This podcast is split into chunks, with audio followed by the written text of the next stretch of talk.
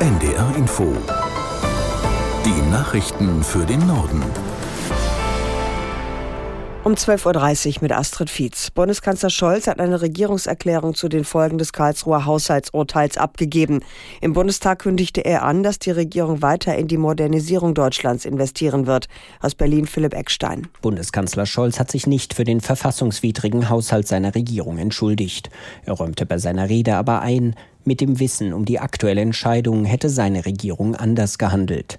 Das Urteil schafft eine neue Realität, sagte der SPD-Politiker, und zwar für die Bundesregierung und die Länder. Die Beratungen darüber, wie damit umzugehen ist, seien noch nicht abgeschlossen. Scholz betonte, für Bürgerinnen und Bürger ändere sich im Alltag nichts. Ob Kindergeld, BAföG, Rente oder Wohngeld, all das wird weiter bezahlt. Zugleich kündigte der Kanzler an, die Gas- und Strompreisbremsen werden Ende des Jahres auslaufen. Zuletzt hatte es innerhalb der Ampelkoalition darüber Diskussionen gegeben.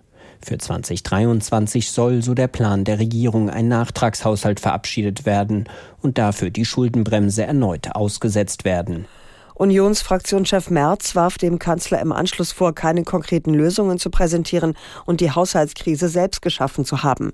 Es sei etwa falsch gewesen, dem Wunsch der FDP zu entsprechen, auf Steuererhöhungen zu verzichten und stattdessen ungehemmt alle Klimaprojekte der Regierung zu subventionieren.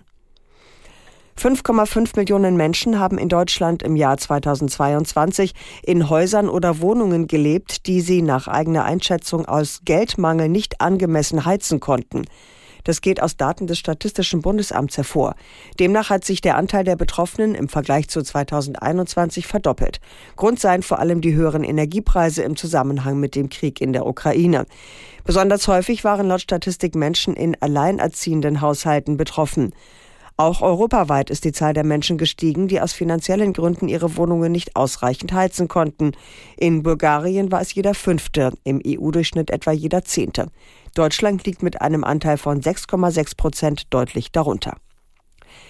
Die Außenminister der NATO-Staaten beraten in Brüssel über die weitere Unterstützung der Ukraine. Es sei eine große Herausforderung, die Hilfen des Verteidigungsbündnisses langfristig abzusichern, sagte NATO-Generalsekretär Stoltenberg zum Auftakt des Treffens. Aus Brüssel, Katrin Schmidt. Dabei verweist er vor allem auf die 8 Milliarden Euro extra, die Deutschland gerade zugesagt hat, sowie 2 Milliarden aus den Niederlanden. Er rechnet bei dem zweitägigen Treffen der Außenminister der Bündnisstaaten mit weiterer konkreter Unterstützung. Die sei auch mehr denn je entscheidend angesichts eines düsteren Umfelds. Wintereinbruch, intensive Kämpfe und eine scheinbar festgefahrene Situation auf dem Schlachtfeld. Nach den jüngsten Drohnenangriffen auf Kiew müsse man auch von weiteren umfassenden Attacken dieser Art auf ukrainische Städte rechnen, so Stoltenberg. Der US-Journalist Evan Gershkovich bleibt bis mindestens Ende Januar in russischer Untersuchungshaft. Das hat ein Gericht in St. Petersburg entschieden. Ihm wird unter anderem vorgeworfen, Informationen über die russische Rüstungsindustrie gesammelt zu haben. Aus Berlin Jürgen Buch. Gershkovich sitzt bereits seit März in Untersuchungshaft. Er war auf einer Reportagereise in Jekaterinburg festgenommen worden. Der russische Inlandsgeheimdienst FSB erklärte, Gershkovich habe auf Anweisung der USA ein russisches Militärunternehmen Unternehmen ausspioniert. Der Reporter selbst und sein Arbeitgeber, das Wall Street Journal, weisen die Anschuldigungen zurück. Auch die US-Behörden erklärten, die Spionagevorwürfe seien unbegründet. Die russische Justiz hat bisher keine Belege für ihre Anschuldigungen veröffentlicht. Eine internationale Ermittlergruppe hat bei Razzien in der Ukraine den mutmaßlichen Anführer eines Hackernetzwerks festgenommen. Wie die europäische Polizeibehörde Europol mitteilte, wird dem 32 Jahre alten Mann und vier weiteren Tatverdächtigen vorgeworfen, mit sogenannter Ransomware hohe Millionenbeträge erpresst zu haben.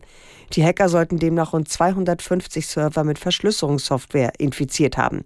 Betroffen waren demnach Unternehmen und andere Einrichtungen in 71 Ländern. Europol sprach von einem beispiellosen Einsatz, bei dem die ukrainische Polizei von mehr als 20 Ermittlern aus Deutschland, Frankreich, Norwegen und den USA unterstützt wurde. Der nordrhein-westfälische Innenminister Reul hat einen weiteren Ausbau der Breitbandnetze in Deutschland gefordert. Es müsse sichere Kommunikation zum Beispiel zwischen Krisenstäben und Leitstellen geben, sagte der CDU-Politiker zur Eröffnung einer dreitägigen Messe zu dem Thema. Aus Köln Jochen Hilgers. Reul schilderte, dass er bei Fahrten durch das Bundesland NRW immer wieder durch Funklöcher fahre.